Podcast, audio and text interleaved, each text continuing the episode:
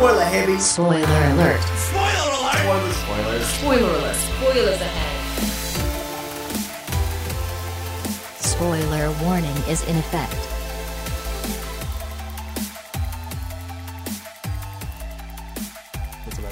Willkommen zurück zur 41. Folge. Fuck. Willkommen zurück zur 42. Folge von Spoiler Alert. Twist.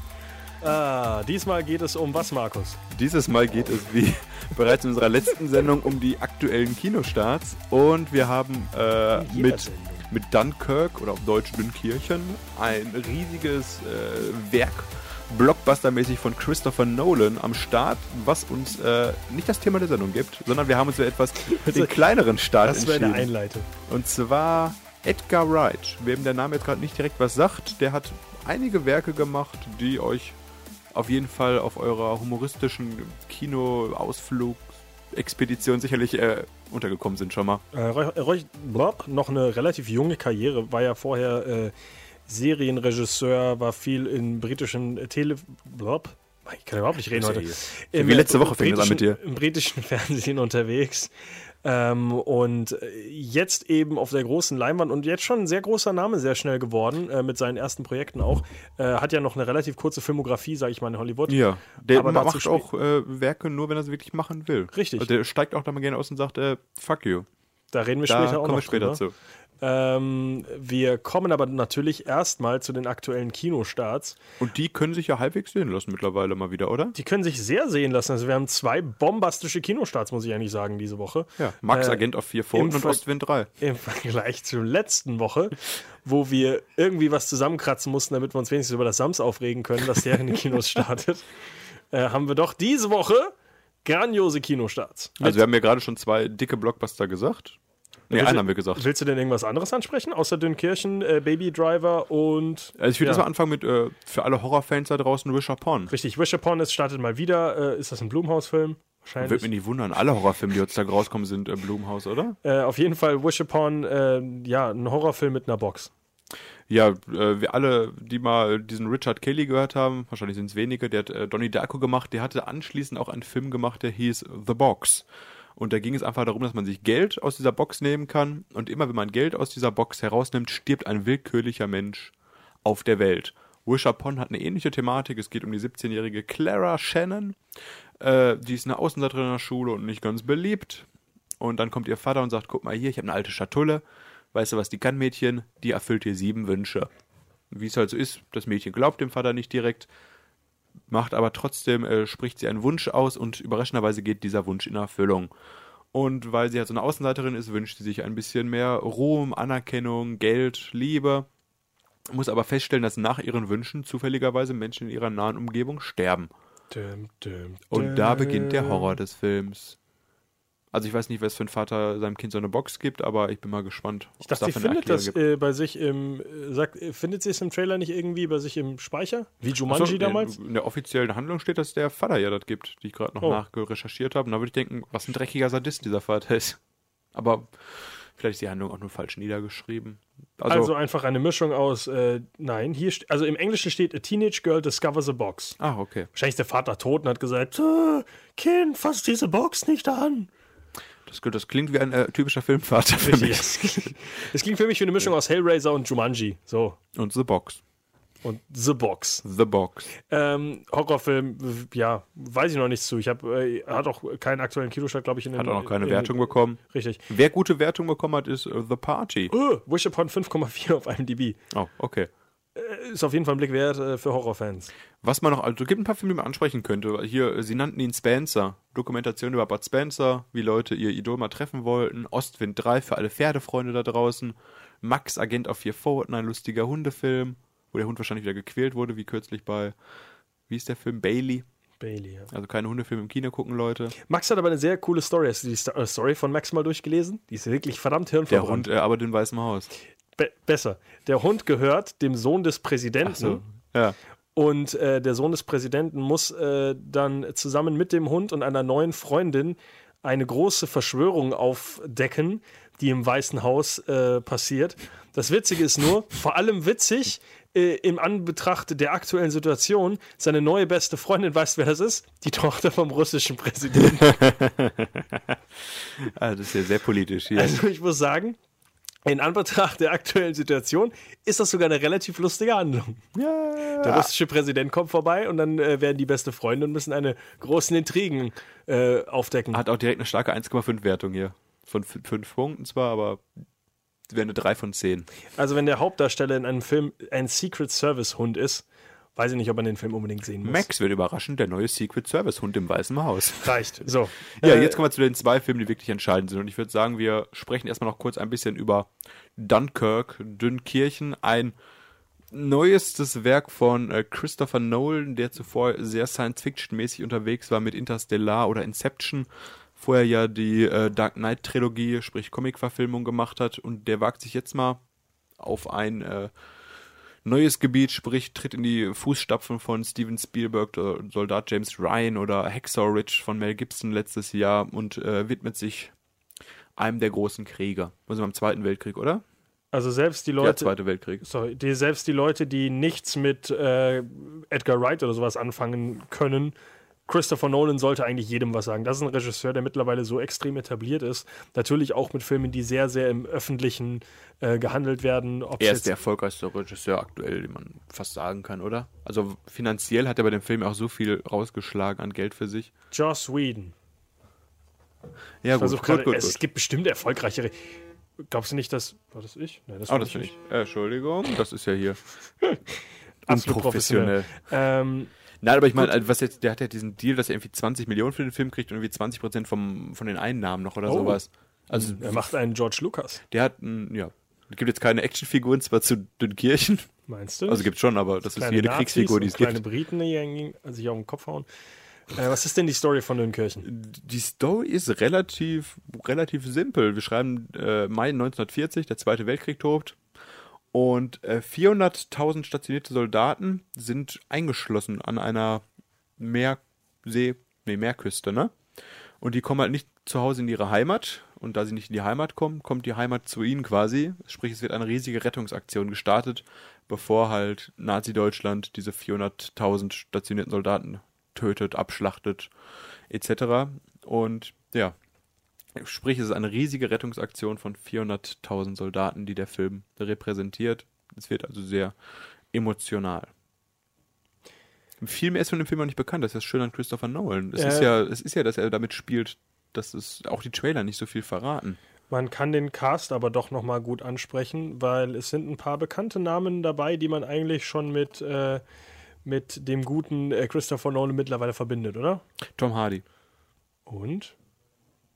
Äh, wen haben wir denn noch dabei? Sein Name fällt mir jetzt nicht ein. Ich weiß gar nicht, warum der auf der Kaste ist und nicht weiter oben ist. Äh, Wo hat er denn mitgespielt? Inception und. Leonardo DiCaprio. Nein. Wieso fällt mir jetzt der verdammte Name nicht ein? Wieso ist der. Der ist. Äh, Also wir haben sonst so Namen wie Fionn Whitehead, Harry Styles, Annerine Bernard, Mark Ryland, Rylands. Also das sind jetzt nicht so die. Ja, mir fällt, wieso fällt mir der Name nicht ein? Das regt mich unglaublich auf.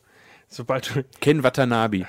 Nein. Ken Watanabe wäre aber auch ein lustiger, äh, lustiger Name, der eigentlich dabei sein sollte bei den Filmen. Ich überlege gerade, wen du meinst. James Darcy. Nein. Cillian Murphy. Ja, jetzt so. haben wir ihn. So, Killian Murphy.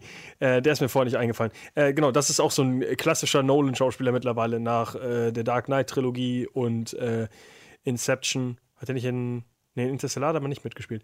Aber so, man weiß ja, bei Christopher Nolan bedient sich eigentlich öfter an, den, an denselben Schauspielern. wenn er- immer Harry Styles spielt damit. Das war das nicht mehr so ein Sänger von One Direction? Das Ich ist einer ja, ne? der Sänger von One Direction. Diese Band. richtig. Oh, Das weiß ich nicht. Aber das ist äh, auch einer der lustigen, das ist ja ein Schönling. wichtigen Castpunkte gewesen, wo man am Anfang gesagt hat, äh, warum machst du das, Nolan? Aber man weiß es ja nicht. Vielleicht Das äh, ist. äh, so wie der aussieht, hat er den Krieg hautnah mit. erlebt. Justin Timberlake hat sich ja auch gut gemausert zu einem Schauspieler. ja. Also Wenn jemand Harry Styles heißt, das wird schon, das kann nur gut ausgehen. Ich weiß nicht, ob das ein richtiger Name ist.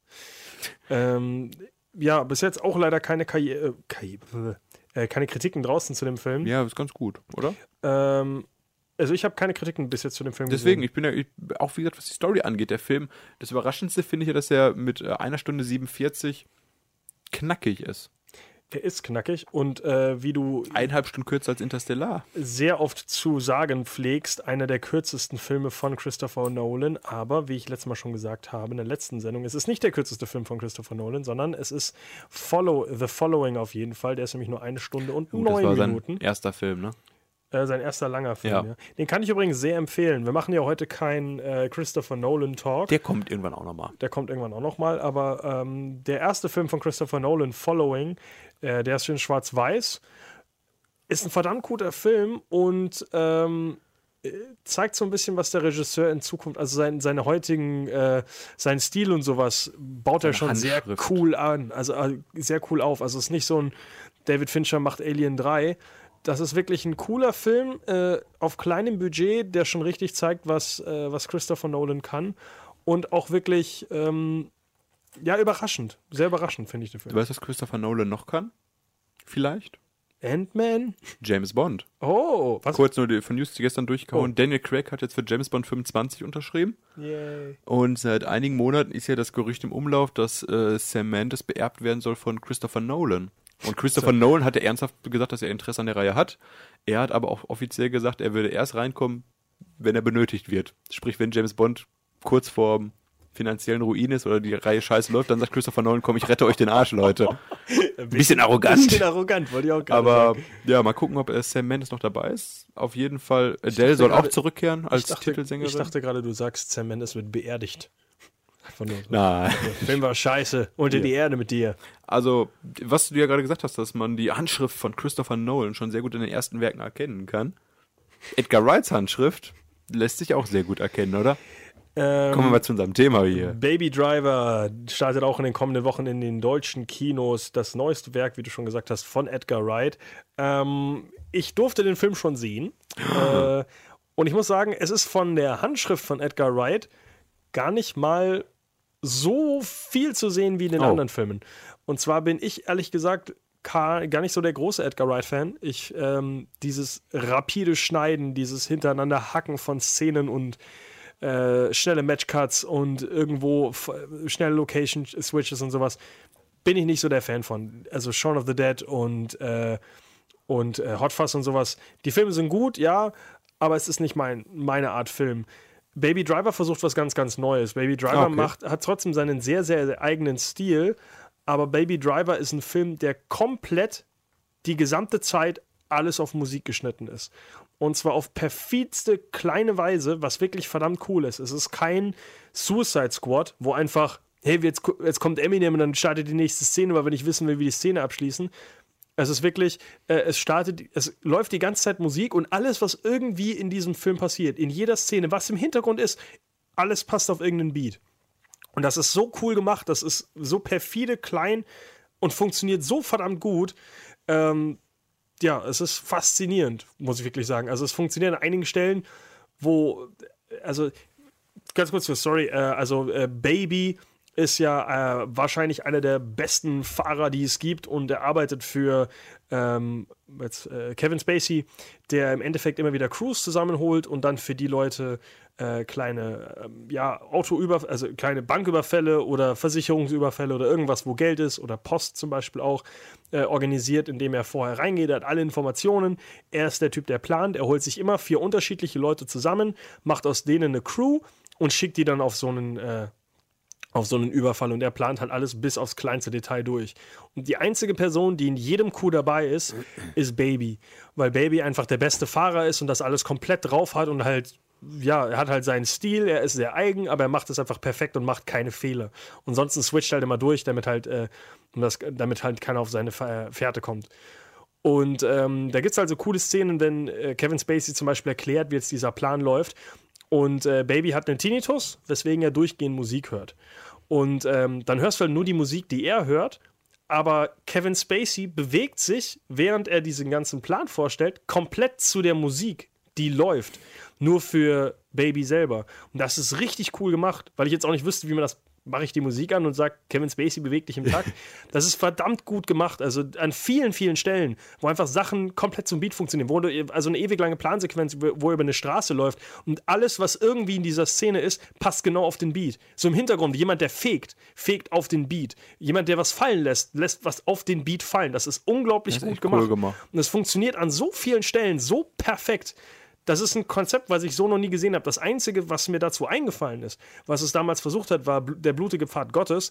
Wenn man den Film mal mit Audiokommentar guckt, ähm, da war der Regisseur damals, der hat, wollte eigentlich seine ganzen Action-Szenen auf Musik schneiden, hat aber die Rechte nicht bekommen, weil es ein relativ kleiner Budgetfilm war. Der wollte The Who, der wollte äh, Queen und sowas und wollte die ganze Musik davon haben. Hat das nicht bekommen, musste irgendwelche Low-Budget-Musik nehmen und hat dann einfach nur, wenn jetzt diesen, also Blutige Pfad Gottes hoffentlich hast du auch gesehen, oder? Nee, Schade Schokolade.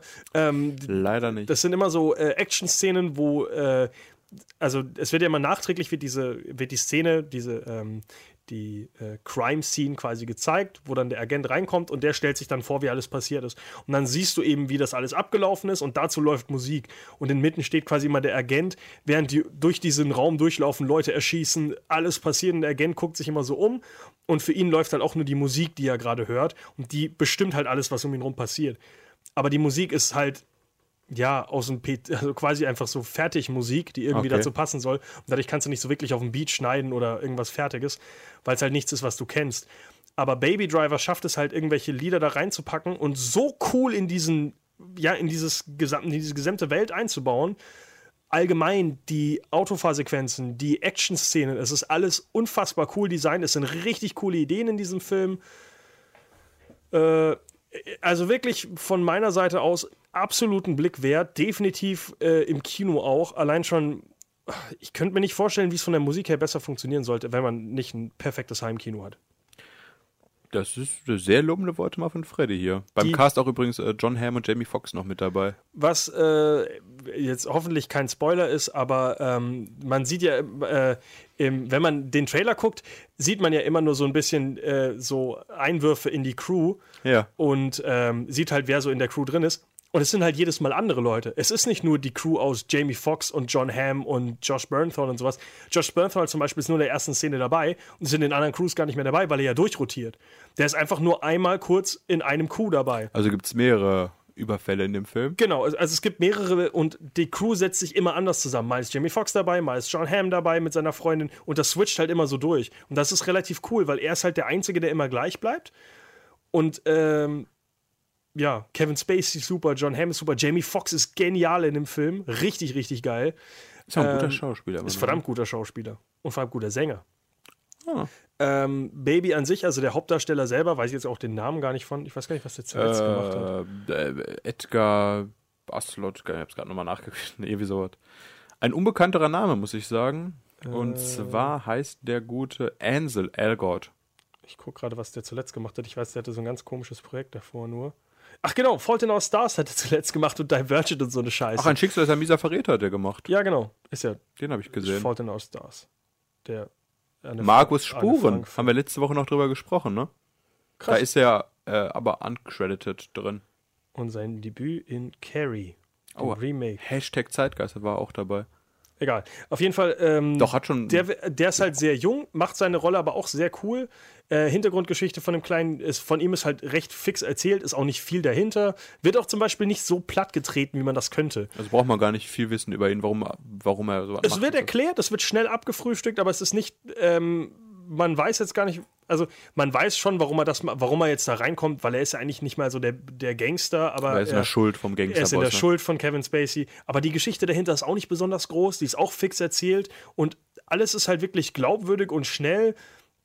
Gibt es denn so eine rote Fadengeschichte überhaupt auch bei dem Film? Oder machen die einfach nur Überfall, Es geht, schon, nee, es geht schon um Baby Driver. Baby Driver trifft natürlich dann irgendwann, äh, um Baby. Baby trifft irgendwann mal äh, seine große Liebe, die heißt, weiß ich gar nicht mehr, heißt die Amy? Nee, die hat irgend so ein, die beschwer, da, da, da, da, da, wo heißt sie denn? Deborah, genau. Äh, Lily, gespielt von Lily James. Deborah? Deborah heißt sie. Ja? Deborah. Ja, Deborah sagt man das trotzdem. So sagen, Ja? Ah. sie, es- so sagen sie es auch im Film, ja. Also d- im Film wird auch relativ viel Englisch gesprochen, also, also Englisch ausgesprochen, weil es halt für, für, Film, äh, für Musiktitel und sowas oft benutzt wird. Ah, okay. Deborah ist zum Beispiel auch ganz wichtig, weil er äh, dann Lieder für sie raussucht äh, mit dem Namen Ah. Deborah, weil sie sich beschwert irgendwie, wie heißt ihre, ihre Schwester heißt Amy oder sowas und die hat so viele Filme, also äh, so viele Lieder über sie und es gibt keinen richtigen Deborah-Song. Und da regt sie sich dann drüber auf. Und er ist halt ein Typ, der hat irgendwie fünf iPods in der Tasche für jede, für jede mögliche Situation und wechselt immer so zwischen denen, was er halt braucht. Ja. Und äh, das Witzige ist zum Beispiel auch, sie starten einmal einen Überfall, glaube ich. Dann startet er seine Musik und dann sagt der andere, ja, oh, jetzt geht's los. Und dann äh, will er gerade die Tür aufmachen, dann sagt schreiben, nein, stopp, zurück und macht wieder zum Anfang von seinem Lied, weil er kann wirklich nur auf diesen Beat arbeiten. Das ist richtig, richtig gut gemacht. Ah, okay. Weil halt diese Szenen für ihn auch nur funktionieren, wenn er eben diese Musik im Kopf hat und das alles, weil er halt wirklich jeden Plan, den er mit, äh, den er halt da hat, komplett zu irgendeinem Soundtrack macht. Und das funktioniert halt bis zum Ende des Films richtig, richtig gut. Also durchaus lohnenswert, der Film. Absolut lohnenswert, ja. Auch mit einer 8,3 auf IMDb sehr, sehr stark noch vertreten, ne? Äh, ich überlege, also es gibt ein paar Sachen am Ende des, also es gibt ein paar Sachen, die mich stören an dem Film. Ähm, äh, also es ist jetzt kein Spoiler, der Film ist am Ende einfach zu lang. Also der Film Oh, okay. könnte schneller enden und macht halt immer wieder False Finish nach False Finish nach False Finish und zwar sehr offensichtlich. Ah. So könnte jetzt vorbei sein, aber ich hänge noch was hinten dran. Er löst zwar viele Situationen cool, beziehungsweise alle Situationen, die er aufbaut, löst er sehr cool, aber es muss halt nicht sein. Der Film wirkt irgendwann so, der hätte jetzt schon vorbei sein können, aber man setzt immer noch immer wieder hinten einen dran. Ähm, was man noch erwähnen kann, äh, Baby hat, Spoiler Alert, keine Eltern mehr. Äh, das wird auch sehr schnell klar, dass er halt, äh, daher hat auch seinen Tinnitus, weil sie halt einfach äh, in einem Autounfall sind seine Eltern gestorben und er hat seitdem den Tinnitus. Du bist trotzdem Fahrer geworden. Und äh, er lebt seitdem äh, bei seinem, äh, bei einem alten schwarzen Mann, Jamie Foxx. äh, nein. Und der ist taub, lustigerweise. Und er unterhält sich halt nur mit ihm über Zeichensprache. Aber das ist auch sehr cool gemacht, weil es läuft halt auch immer Musik und er tanzt und er wirft halt immer irgendwelche Zeichensprache und dann kommt das halt einfach so über den Screen, wie sie miteinander reden. Und auch das ist immer so cool auf Musik gelegt. Also es ist schon, hat sehr coole Tanzeinlagen auch von Ansel. Elgort. Oh. Jamie Foxx, glaube ich, tanzt nicht in dem Tanzt Film. Kevin Spacey? Du fragst mich Sachen. Verwandelt sich Kevin Spacey in eine Katze zwischendurch? Gott sei Dank nicht. Ganz wichtig bei dem Film vielleicht auch zu erwähnen, es ist keine Fortsetzung von Baby Boss und es ist keine Fortsetzung von äh, Drive mit Ryan Gosling. Ich habe beides leider schon äh, im Internet mehrfach gelesen. Es ist erschreckend, wie Leute sich nicht über Filme schlau machen. Deswegen empfiehlt euren Freunden doch mal unsere Sendung. Ähm, ja, also jetzt habe ich schon sehr viel über den Film geredet. Ja, ist doch schön. Definitiv, auf jeden, wirklich definitiv ein Blick wert. Also das ist ein Kinogang. Und das sagt Freddy selten. Solche Filme sollte man unterstützen. Weil das ist ein Film, der, ähm, der ist was komplett Neues. Also es ist was, was man so eigentlich nicht gesehen hat bis jetzt im Kino.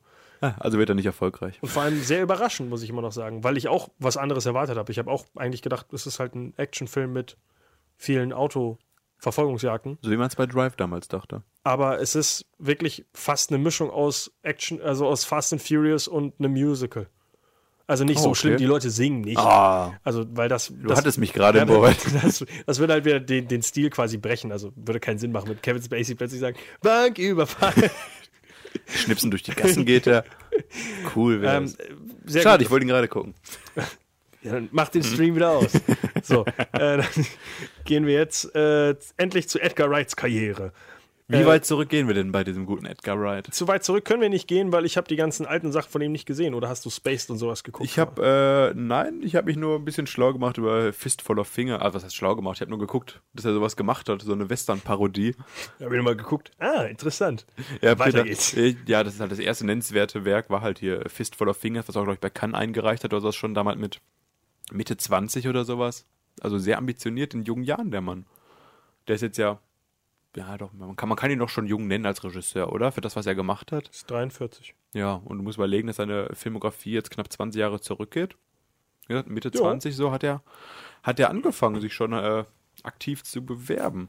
Und ja, Spaced, das Wichtige, was ich da nennen würde, hat er 14 Episoden halt gemacht, äh, da hat er schon mit Simon Peck zusammengearbeitet, Richtig. der ja da die eine größere Rolle auf jeden Fall gespielt hat. äh, spaced so ein bisschen, glaube Also sehr viele Vorgaben anscheinend auch für The Office und sowas. Ein Sitcom, äh, die sehr viel später auch bei, äh, ja, mit beeinflusst hat. Nick Frost natürlich auch schon in Spaced mit dabei. Ja, da geht es halt eigentlich nur darum, dass doch so ein Paar sich, äh, oder so zwei Leute sich eine Wohnung suchen wollen, die sie nur als Pärchen bekommen und dann geben sie vor, dass sie äh, zusammen sind. Wenn ich das richtig äh, nicht, äh, recherchiert Jo, jo. habe.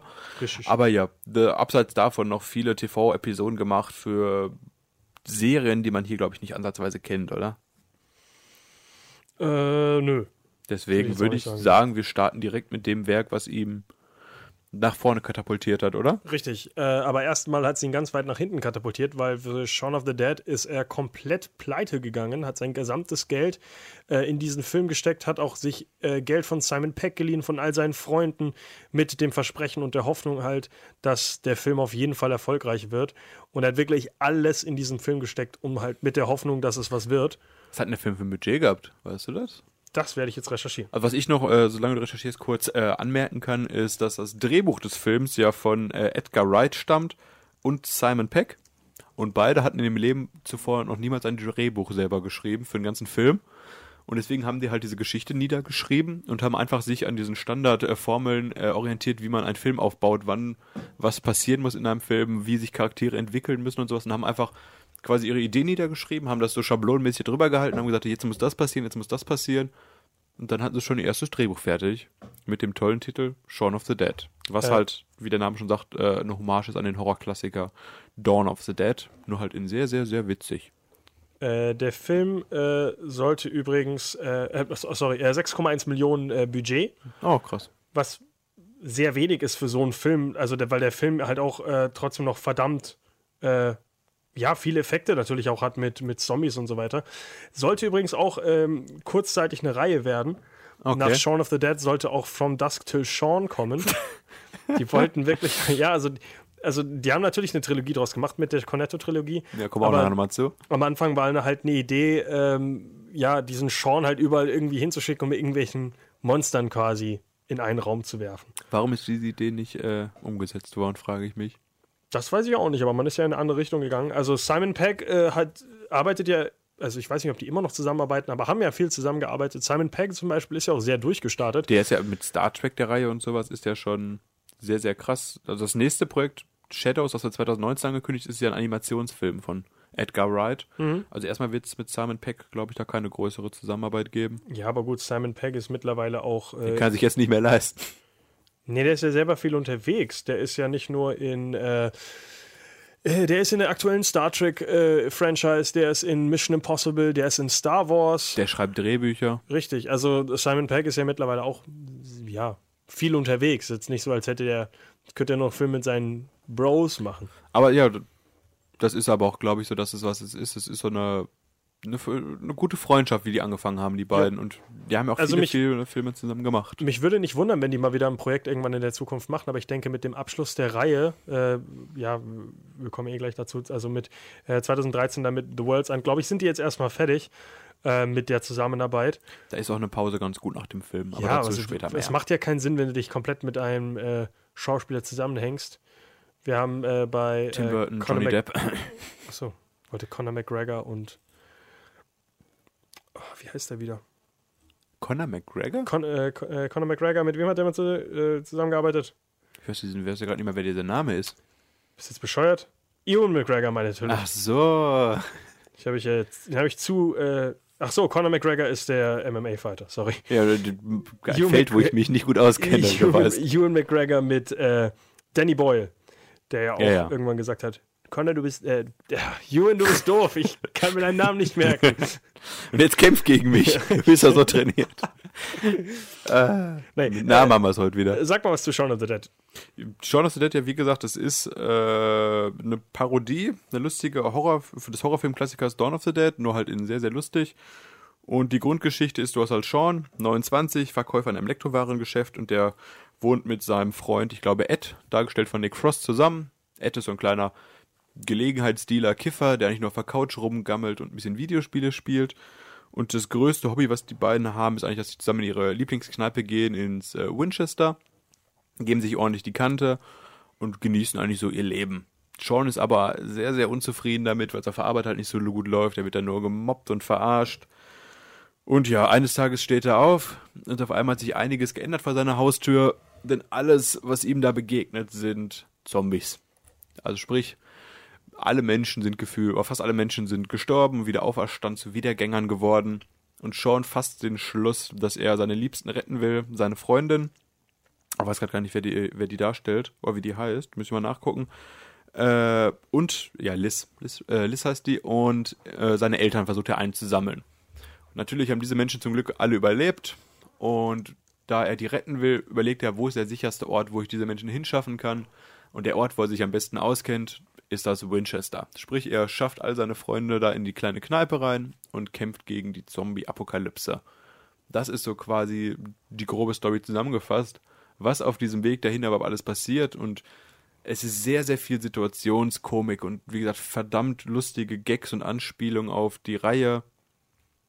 Und allein ja, diese Handschrift, die von Edgar Wright in diesem Film benutzt wird, was Fred jetzt nicht so mochte, dieses diese Jump Cuts schneiden, wie er quasi nur Ich finde es auf Toilette cooles- geht oder sowas und mit abziehen und wie er sich fertig macht und so, ist schon, ist schon lustig in Szene gesetzt hier, finde ich. Es ist ein cooler Stil, aber ich muss es halt nicht ständig haben. Es ist, äh, ja, Danny Boyle genauso äh, wie, ah, wen haben wir das letzte Mal angesprochen? Äh, auch britisch hier von, äh, Den ganzen Talk drüber. von Madonna, der Mann. Guy Ritchie. Guy Ritchie, genau.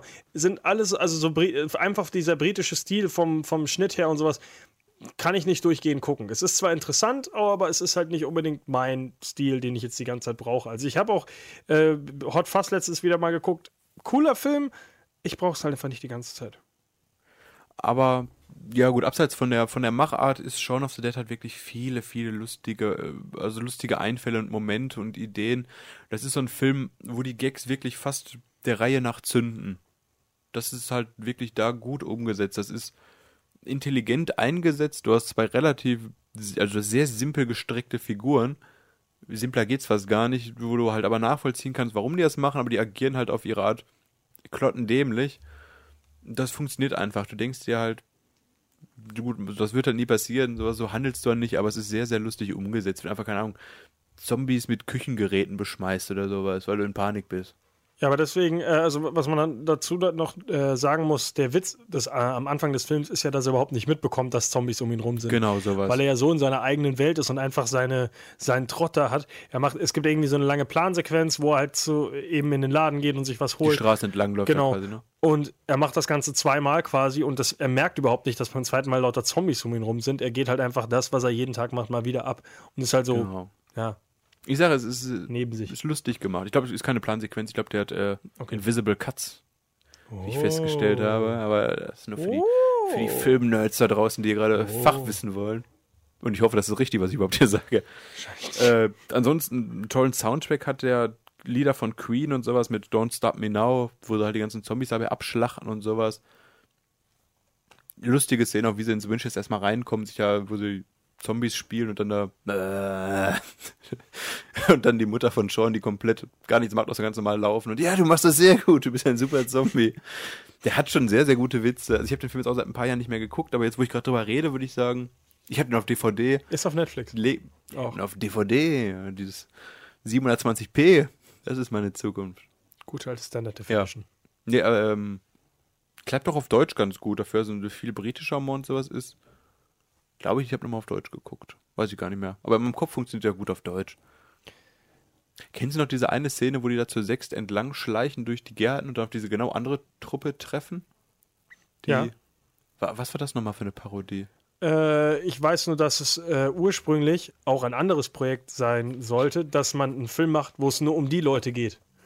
Wo man einen kompletten Film So ein macht und die. Geschichte von denen Äh, erzählt. Ach, okay. Hat es aber auch leider nie was draus geworden. Eine ganz, ganz, ganz verwirrende Szene eigentlich so, weil du genau die, die gleichen Charaktere dir gegenüberstehend hast und Dicken und den Anführer und die heiße Freundin und sowas. Ich weiß nicht, ob das eine große Parodie ist oder einfach nur halt der Witz, dass das äh, Genre halt doch immer gleich funktioniert. Vielleicht ist es auch das, ich weiß nicht. Auf jeden Fall ich eine der verwirrenderen Szenen. Aber lustig. Wie gesagt, ich kann den Film empfehlen. Ist auch mein zweitliebster Edgar Wright-Film, muss ich sagen. Wir kommen erstmal zum nächsten Film. Ist das dein Lieblings-Edgar Wright-Film? Hot Fuzz. Äh, nee, das ist der Film, den ich noch nicht geguckt habe von ihm. Oh, echt? Ja, das, ich habe die äh, möchte gern Trilogie noch nicht beendet, weil ich nur den ersten und den dritten gesehen habe. Ja, ich habe es noch besser gemacht. Ich habe Deswegen- nämlich nur Hot Fuzz gesehen. Oh, okay. Ja, dann äh, stell du den mal vor. Shaun of the. Dead muss ich dringend nachholen, habe ich versucht, ich sagen, habe ich nicht geschafft. Äh, Hot Fuzz äh, wieder mit natürlich Simon, Simon Pegg und Nick Frost.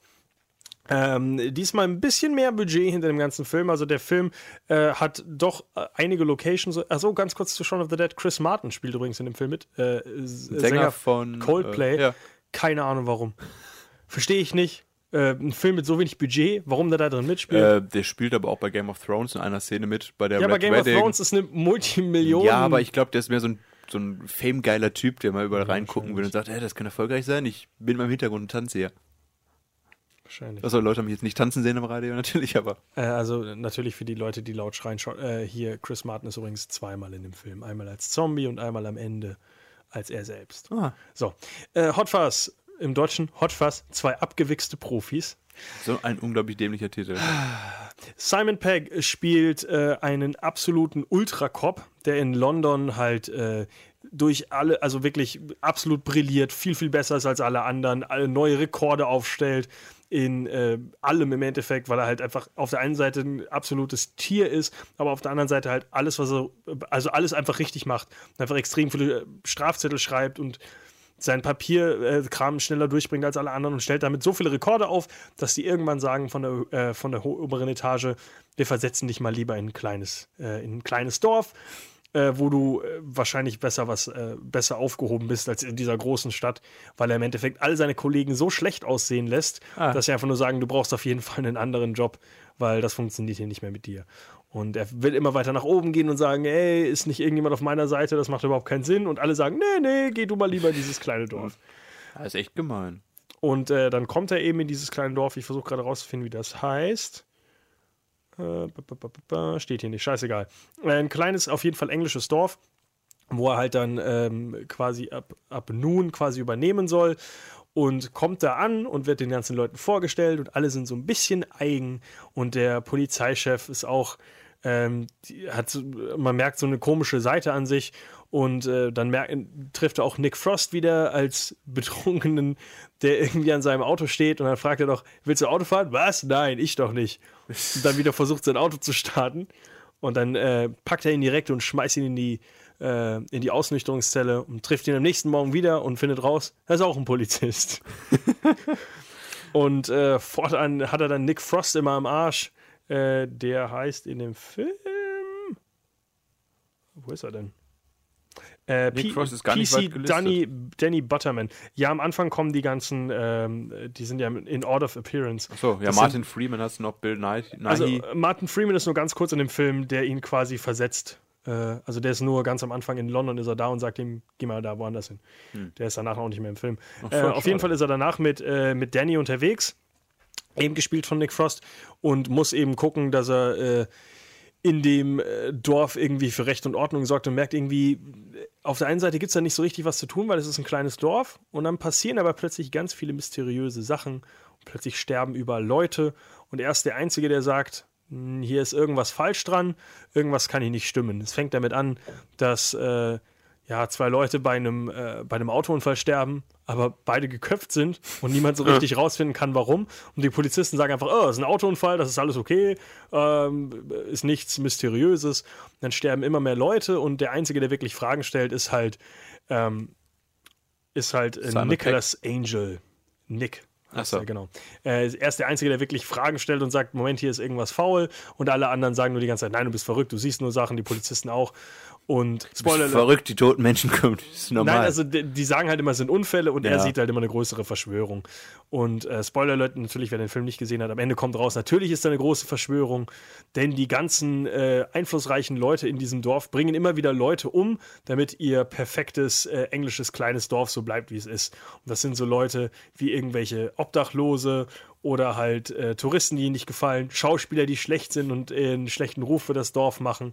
Und im Endeffekt alle Leute, die ihnen irgendwie im Weg stehen, werden umgebracht. Sein alter, äh, sein ehemaliger, äh, der Polizist, den er quasi ablöst in dem Dorf, wurde auch umgebracht, nachdem er zu viele Fragen gestellt hat. ich muss sagen, der Film klingt nicht so lustig. Der ist sehr lustig. Der Also, klingt wie so eine Thriller-mäßige.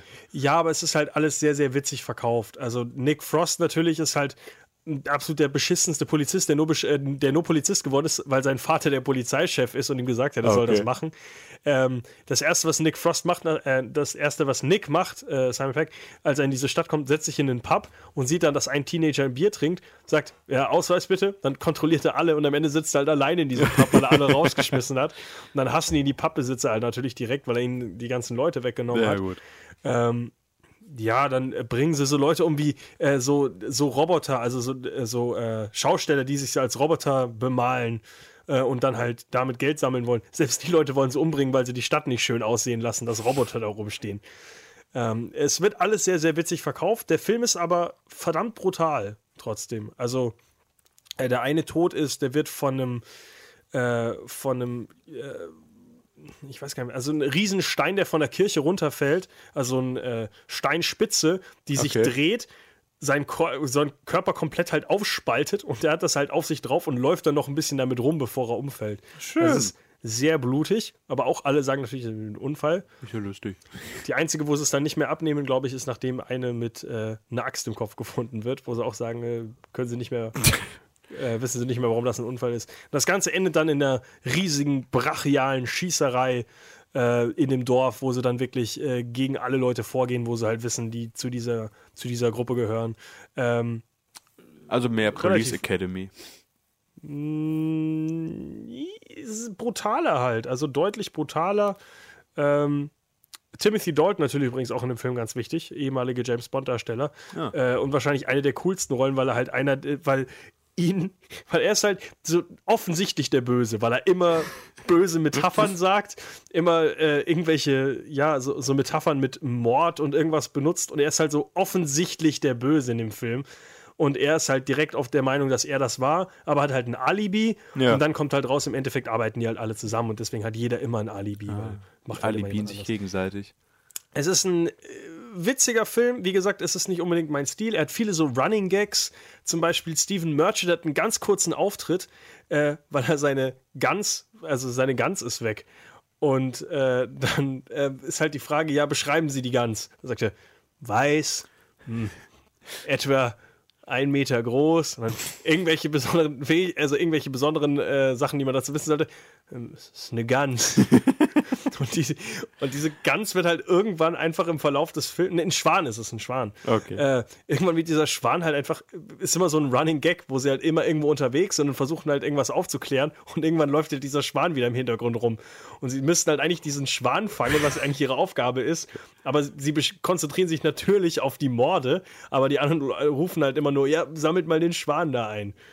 Ah, Schwan schon wieder. Was habe ich jetzt gesagt? Doch, ein Schwan. Schwan. Äh, und äh, der Schwan wird später bei einer Verfolgungsjagd gerettet, zum Beispiel auch. Das ist relativ witzig. Da rufen sie mal Swan. Aber schon, also der, der Film ist schon einen Blick wert. Äh, wie gesagt, dieses schnelle Geschnittene von dieses übertriebene von Edgar Wright ist einfach nicht so mein Ding. Klingt aber, als wenn die, wenn die äh, Cornetto-Trilogie rapide berg, also nicht rapide, aber bergab ging von Film zu Film. Äh, Ich habe Shaun of the Dead halt leider nicht gesehen. Äh, Ich Hot Fuzz ist cool, es ist sehr witzig. Ist einfach nur nicht mein Stil. Ich glaube, es gefällt anderen Leuten besser. Lustig auch. Die Cornetto-Trilogie wird als eine der besten Trilogien aller Zeiten gehandelt, weil halt wirklich alle drei Filme gut sind, Ich wenigstens. glaube, es war auch Cannes, wo er da rumsaß und ein Reporter zu ihm einfach nur meinte, hey, du hast ja jetzt im ersten Film das Eis und im zweiten auch, ist das eine Trilogie, die du planst? Und der hat einfach nur aus Jux und Dollerei, aus Langeweile gesagt, ja. Und hat, hing dann mit dieser Trilogie fest. Das war von, nicht von vornherein eine geplante Trilogie, sondern einfach nur, weil er das gerade Bock drauf sicher? hatte, ja zu sagen. Das ist mein Trivia-Fakt, den ich gestern rausgesucht hatte bei Also, dass er keine 12 drei Fun Filme Facts. machen wollte. Also er hat es niemals als Trilogie geplant und hat dann das grüne Eis im dritten Teil einfach nur genommen, weil halt, weil es sich halt alles so hoch gebauscht hat. Also, das heißt natürlich Cornetto-Trilogie wirklich wegen dem Cornetto-Eis, wer das nicht weiß. Äh, wie heißt die? Es gibt noch einen anderen Titel für, auch für die, oder? Blood and, Blood and Ice Cream Trilogie oder weiß ich sowas. nicht. Gerade auf, gerade auf Wikipedia nebenher noch gelesen. Und ja, dieser Hot Fuzz habe ich jetzt noch nicht gesehen. Es gibt auch einen Alternativtitel abseits von zwei abgewichste Profis, heißt ja anscheinend auch äh, Verbrechen verboten. Also deutsche Titel As It, as it Bests. At its best. Ja, ich As it best. habe gerade auch gedacht, das habe ich Buchstaben verwuchselt. äh, der, der Film ist auf jeden Fall äh, sehr witzig. Das Ende. Äh, am Buchstaben verbuchselt. Ende, äh, Spoiler Alert, natürlich, am Ende ist er dann auch der Meinung, nein, er bleibt jetzt in diesem kleinen Dorf. Er will gar nicht zurück nach London, weil er hat seinen neuen besten Freund da gefunden mit Danny, mit dem er dann die ganze Zeit zusammen irgendwelche Actionfilme guckt. Das Danny Witzige ist ja- Butterfinger Richtig, der oder Butterman. Butthole, aber ja. Butthole. ähm, der äh, Film ist ja lustigerweise auch so ein bisschen so eine Parodie auf äh, Bad Boys und halt diese übertriebene Action und so weiter. Und deswegen gucken sie in dem Film auch einfach mal Bad Boys. Oh, die Rechte muss er erstmal kriegen. Ja, für auch fünf Minuten. Was, fünf Minuten gucken die den Film? Nein, nicht fünf Minuten. Aber es gibt so eine lange, äh, so lustige Szene, wo er ihm dann lauter Actionfilme zeigt, weil er kennt keine Actionfilme. So. Und danach wird er halt auch zum Actionheld, weil er halt das gesehen hat. Egal. Ja, so, ja, ja. red du mal über den dritten Teil der Trilogie. Den dritten Teil, reden wir nicht erst bei den Filmen, der dazwischen kam? nee, ich würde Okay. erst die, die Trilogie abschließen, oder? Dann äh, muss ich einmal kurz, einmal kurz meine Unterlagen, die ich diesmal natürlich äh, mitgenommen habe. Ach so, wir können, wir können auch sonst äh, erst über den Zwischeneinsteiger Nee, sprechen. über den dritten Film können wir kurz auch reden, weil ich habe ne geguckt, weil ich habe äh, noch Shaun of the Dead so positiv in Erinnerung gehabt. Und Hotfass, äh, Und Hot mit Fuzz gutem ich- Gewissen übersprungen. Ja, und habe aber trotzdem gedacht, der Cast hat mich angesprochen, weil da ja auch in größeren Rollen äh, Martin Freeman und sowas, glaube ich, mit dabei waren. Und Simon Peck, Nick Frost mochte ich halt nach Shaun of the Dead sehr gerne. Und es geht einfach darum, dass du fünf alte Freunde hast, die sich nach weiß ich nicht, 20 Jahren oder sowas wieder treffen. Und die treffen sich in, auch in dem Liebs Lieblingspub und wollen halt diese, die alte Saufmeile ablaufen. Was sind das, glaube ich, zehn Pubs an einem Abend oder sowas. Und du trinkst halt überall dein Bier. Und die Charaktere haben sich halt über die Jahre sehr auseinandergelebt. Aus Simon Peck als äh, kuttentragenden Draufgänger, der immer noch das Leben voll auslebt, Pierce Brosnan etc. spielt mit in dem Film. Ja, aber nicht von den fünf Freunden ist der, glaube ich, Nee, nee, dabei. aber einfach nur eine kleine Rolle. Finde ich lustig nur. die fünf Freunde sind, wen hast du da? Simon Peck, Nick Frost, Martin Freeman und die anderen weiß ich gerade gar nicht, wer die sind. Äh, auf jeden Fall gehen dann halt nach 20 Jahren diese goldene Meile ab, sprich auf Kneipentour. Zwölf Pubs sind übrigens, zwölf Pubs. Und wollen in jedem Pub ein Glas trinken und wie es halt so ist, von Pub zu Pub wirst du betrunkener und dann wird es auch immer ein bisschen, bisschen äh, ernster, was die Gespräche angeht. Also ernster in so einer Komödie halt, wie es halt ist, dass man mehr herausfindet, dass der straighte Anzugträger jetzt nicht mehr so viel von Simon Peck hält wie früher und dass früher schon ihm das alles auf die Nerven gegangen ist, bla bla bla. Und am Ende ist es halt so, dass die im finalen Pub ankommen und dann rastet der ganze Film für mich irgendwie komplett aus, weil es dann halt darum geht, dass äh, Aliens dieses Dorf befallen haben und die fünf Freunde halt, angeführt von Simon Peck, gegen halt diese, diese außerirdische Bedrohung kämpfen müssen und äh, stürzen sich dann da in den Kampf rein. Und da habe ich mir echt gedacht, Genau, das ist ganz schön eskaliert und dumm geworden. genau deswegen hat mich der Film aber zum Beispiel immer mehr interessiert als Shaun of the Dead, weil ich, bei, äh, weil ich halt äh, nicht so der große Zombie-Fan bin, aber Aliens zum Beispiel eine lustigere Idee fand. Echt? Ich weiß nicht, das hat für mich alles keinen Sinn ergeben. Das kam so aus dem Nichts, soweit ich mich da recht dran erinnere. Und Ist das bei Zombies nicht ganz- genauso bei Shaun of the Dead? Ja, aber die werden halt von Anfang an eingeführt. Du hast halt einen Film, der darüber handelt. Bei äh, The World's End hast du halt, weiß ich nicht, einen Film, wo der ganz an- anfängt mit lustigen Alkoholgeschichten. Du hast mal ein paar Andeutungen und sowas, aber am Ende kommst du aber Schlag in die Fresse. Das sind übrigens Aliens hier, wenn ich mich recht erinnere. Auch der Humor des Films war nicht so gut. Also der hatte, der hatte im Vergleich zu Shaun of the Dead für mich sehr, sehr wenige zündende Gags. Die Rolle von Simon Peck hat mir überhaupt nicht gefallen als dieser Alt-Rocker-Typ in seiner Kutte.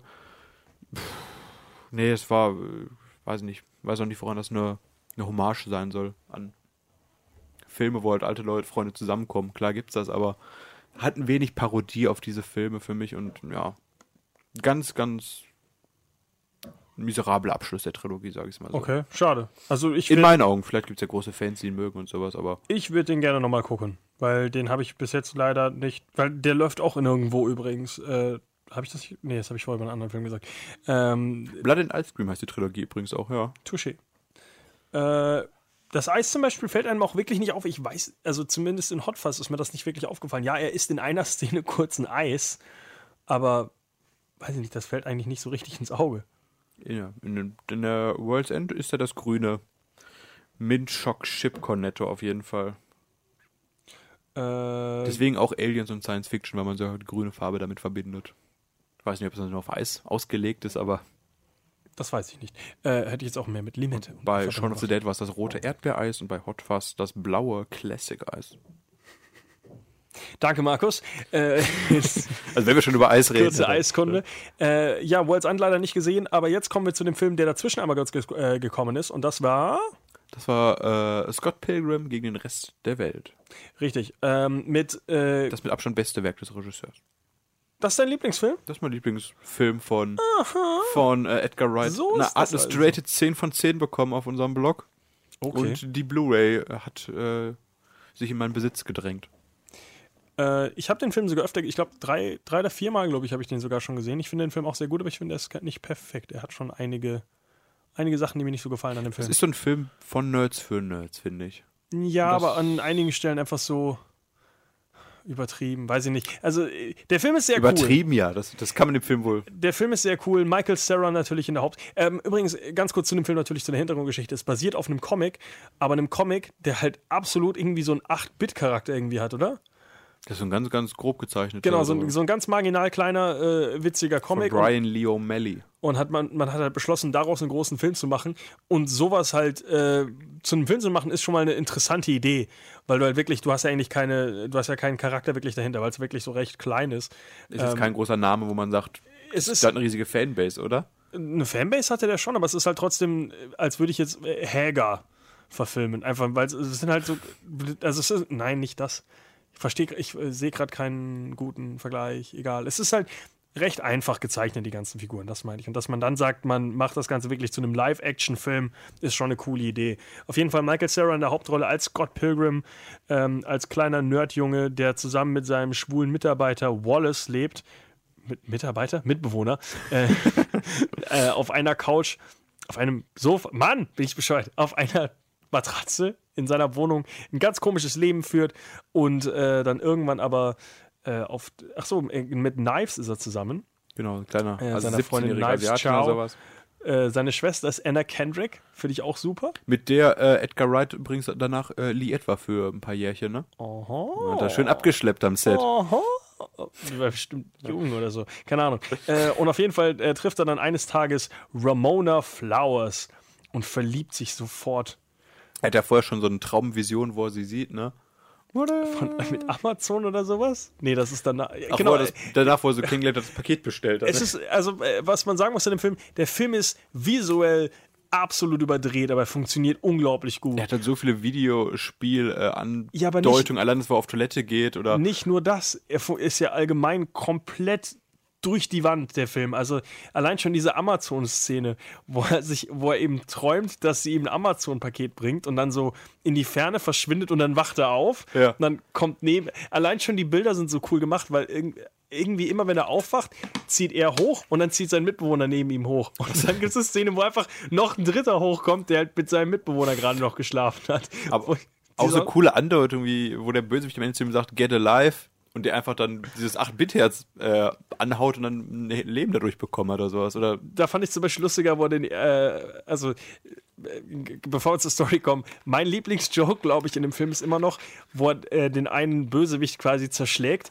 der sich halt komplett auflöst. Einfach Ja. explodiert und dann erst auf dem Boden, oh cool, Münzen. Und sammelt irgendwelche Münzen. Weil, also einfach, weil es sind ja nicht mal überall Coins, weil der explodiert, sondern es liegen einfach ein paar Münzen Ja. auf dem Boden auch rum.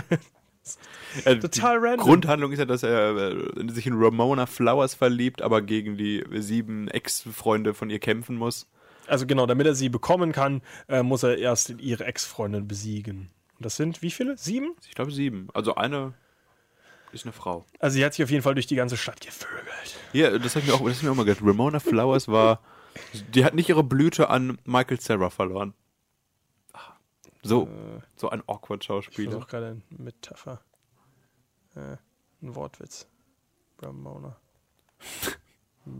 Nee, mir fällt nicht sein. Ein sehr guter. Es wäre alles sehr in eine falsche Richtung gegangen. Egal. Äh, er kämpft auf jeden Fall dann auf äh, sehr äh, Videogame-Art gegen die ganzen ehemaligen äh, Geliebten. Und das geht so durch die Bank von einem kleinen. Äh, ist halt wie ein Videospiel aufgebaut. Kämpf, er kämpft sich quasi äh, von Level zu Level. ja, so ein indischer. Tänzer. Oder? Tänz, tanzt der oder singt der? Der fliegt da rum. Du hast halt auch diese zwei DJs, gegen die er kämpfen muss. Das ist die Zwillinge, später. die sie Ja, genau, das ist- hat. Die hat alles gemacht, Ramona. Und dann äh, natürlich das Mädchen, gegen das er kämpfen muss. Ähm, was ein lustiger Twist ist übrigens, finde ich auch, dass, es, dass sie halt auch ein Mädchen gedatet hat. ja, und Zwillinge. Und ein also, äh, Inder. Ja, das, als ob das so alles so schlimm wäre. Nicht schlimm, aber, Inder. aber Ramona war jetzt schon nicht äh, so ein Was- Mauerblümchen vom Dorf. Ja, was ist denn der absolute äh, Top-Star, den sie gelandet hat? Das ist einfach. Ihr Top-Ex-Boyfriend. Ich suche gerade den Namen. Das ist Captain America's Chris Ach so, Evans. Chris Evans, ja, danke. Mein Gott, das ist ihr ich coolster. bin nicht so ein Chris Evans-Fan wie du, das weißt du. Wieso denn nicht? Ach, das Jason Schwartzman, das ist der Beste. Wieso? Ich, den mochte ich immer. Was ist denn, wer ist der? Der ist äh, der große Bösewicht, der Endboss, der Finale. Ach so, äh, ja, der Nerd halt.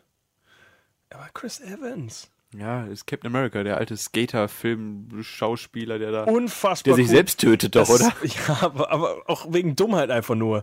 Äh, er versucht natürlich, äh, ich weiß gar nicht mehr, was hat nochmal Brie Larson mit dem Film zu tun? Ach, das ist seine Ex-Freundin, stimmt. Natürlich, Echt? Seine Ex-Freundin ist ja auch immer, opala, ist auch immer wieder in diesem Film mit äh, verbunden und das ist Brie Larson äh, als Envy Adams, ähm, die ja immer wieder, ja, Envy natürlich auch wegen Neid, Ja. die dann auch irgendwie immer noch auf ihn steht und eigentlich halt schon voll der erfolgreiche Rockstar ist. Ach, genau die ist das, die.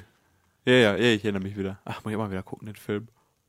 also die, die ganze Musikszene in dem Film sind auch unglaublich geil. Allein schon, wo diese, diese Emo-Rockband da kommt. Äh, das Song, äh, der nächste Song heißt. Ach so, die äh, Sex Bombs? Nein, nein, das ist noch cool. Die Sex Bombs sind noch besser. Ja. Sagt er, äh, unser nächster Song heißt We Are So Sad, So Very, Very Sad. Und dann schreit er nur So Sad. Und dann, okay, wir machen eine kurze Pause. Aber ich sehe gerade, der Künstler hier, äh, der gute O'Malley, hat damals einfach nur den Film abgegeben, hat gedacht, dass daraus eine verdammt schlechte Actionkomödie wird mit Schauspielern, die er hasst und die ihn gar nicht interessieren. Und der war ein armer Künstler und hat einfach nur gesagt, bitte gebt mir das Geld. Also der stand jetzt nicht direkt hinter dem Projekt, dass das verfilmt wird. Der wollte einfach nur Geld haben.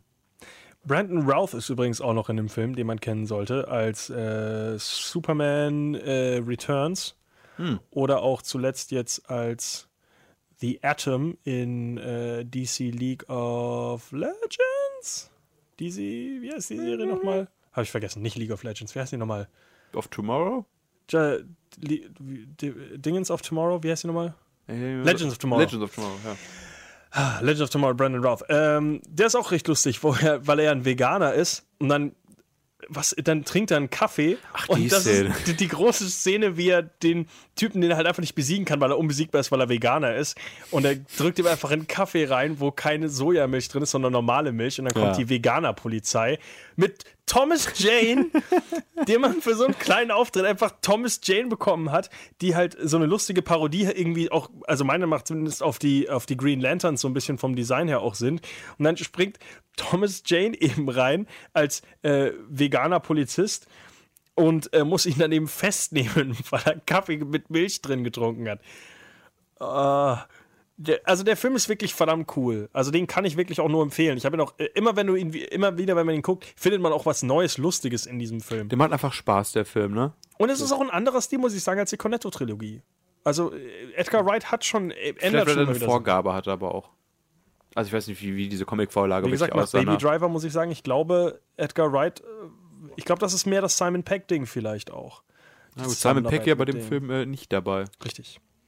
Aber wirklich ein verdammt starker Cast nachträglich, muss man auch sagen. Also Mary Elizabeth Winstead, die Ramona Aubrey Flowers spielt. Plaza. Aubrey Plaza hat auch in einem recht kleinen, in einer recht kleinen Rolle. Ähm, die irgendwie, was, ich glaube, das ist nur die. Äh, ist das die Freundin von seiner Schwester? Oder wie kennen die? Weiß ich jetzt gar nicht Auf der mehr. Party ist das nicht die, die von Ramona erzählt oder sowas? Ja. Ich weiß nur, dass sie, dass sie ihn mal anruft und so viel flucht, dass einfach der komplette Text einfach nur äh, beliebt wird und du hörst, verstehst im Endeffekt nichts, was sie sagt. Aber Anna Kendrick natürlich auch mittlerweile ein echt großer Star. Mary Elizabeth Winstead, wie gesagt, die ist äh, 10 Cloverfield Lane zuletzt zum Beispiel auch gewesen. Ah, okay. Äh, Brie Larson ist absolut durchgestiegen. Äh, Mit Raum. Oscar zuletzt. Ja. Raum. Ja, ja, mit in Raum, ich weiß. äh, ich sag nur, äh, einen Oscar eben auch gewonnen. Ja, also ein krasser Cast nachträglich auch. Und wie gesagt, ein Film, den man eigentlich gesehen haben muss, finde ich. Also, wie gesagt, mein Edgar Wright äh, Favorite persönlich. Weil jetzt kommt ja auch nicht mehr viel, ne? Ja, es ist. Ähm, dann äh, können wir darüber reden, woher diese große Lücke kommt. Äh, was war denn das nächste große Projekt, in dem er gearbeitet hat? Star Trek. Nein. Er hat eine Szene von Star Trek gedreht. Äh, ja, hier mit, da wo Simon Peck auch das Drehbuch geschrieben hat. das Drehbuch geschrieben Äh, hat. irgendeine eine Szene, wo man auch erkennt, dass er es gemacht hat, irgendwo, wo, wo die bei, Aber dann bei Klingen- Star Trek Beyond oder was? ich meine ja, auf Das jeden ist Fall. dann nicht das nächste. Das ist in 2016. Wir reden hier über das Jahr 2011. Was ist denn im Jahr 2011 passiert? Die Abenteuer von Tim und Struppi, das Geheimnis wo des der Einhorns, Drehbuchautor war. das Drehbuch mitgeschrieben. Ja. Mit Stephen Moffat. Er hat auch, äh, wir haben auch verpasst zu erwähnen, dass er in Land of the Dead ein Cameo hatte. Ja, ich rede jetzt nicht über die große Schauspielkarriere von Edgar Wright. Ja, aber die, die Writer-Karriere willst du mal ansprechen. Nee, ja. aber äh, woher kommt denn diese große Lücke jetzt zwischen äh, The World's End und äh, The World's End war ja Ach, 2013 du willst auf, äh, auf die Comic-Verfilmung des kleinen Ameisenmanns. Ant-Man war das riesige Ding, warum, was so eine riesige Schneise in die Karriere von Edgar Wright Vier Jahre, geschlagen ne? hat. Weil eigentlich, wenn man jetzt so drüber guckt, äh, Shaun of the Dead 2004, dann Hot Fuzz 2007, Scott Pilgrim 2010, World's End 2013 und dann sind vier Jahre plötzlich passiert. Es sind nicht nur drei, es sind sogar vier Jahre, die man jetzt auf den Film warten muss. Ja, aber eigentlich wären es nur zwei Jahre gewesen. Und Eigentlich ja. Also er hat auch verdammt lange an Ant-Man mitgearbeitet. ne? Richtig, aber er bei Ant äh, und er hat auch sehr, sehr lange schon an Ant-Man vorher gearbeitet, bevor der Film rausgekommen ist, hat sehr lange daran äh, ja, rumgehändelt und das war halt eigentlich auch sein Ding, weil die Ant-Man ja so ein bisschen, wer den Film ja auch gesehen hat, immer noch einen sehr, sehr starken Comedy-Touch hat.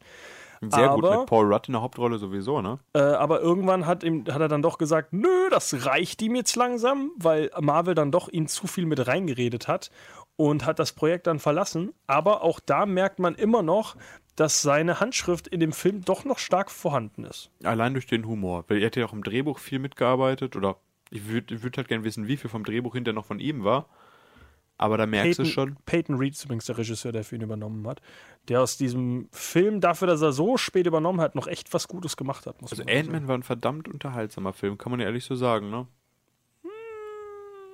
Ich würde ihn nicht nochmal gucken, ehrlich gesagt. Ich würde keine großen Marvel-DC-Filme nochmal gucken. Wobei ich gestern kurz davor war, mir Batman wie Superman als Extended zu bestellen. Hast du nicht? Damn it, hab ich auch nicht. Ich Ja. Für, Ich hab, äh, nicht gestern, ich meine vor drei Wochen, als Prime Day war bei Amazon.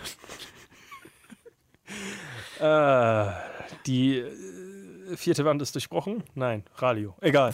ähm, ja, Ant-Man ist halt eigentlich der Film, der bestimmt noch hätte cooler sein können. Also, man merkt Das halt, weiß man halt nicht, ne? Oder?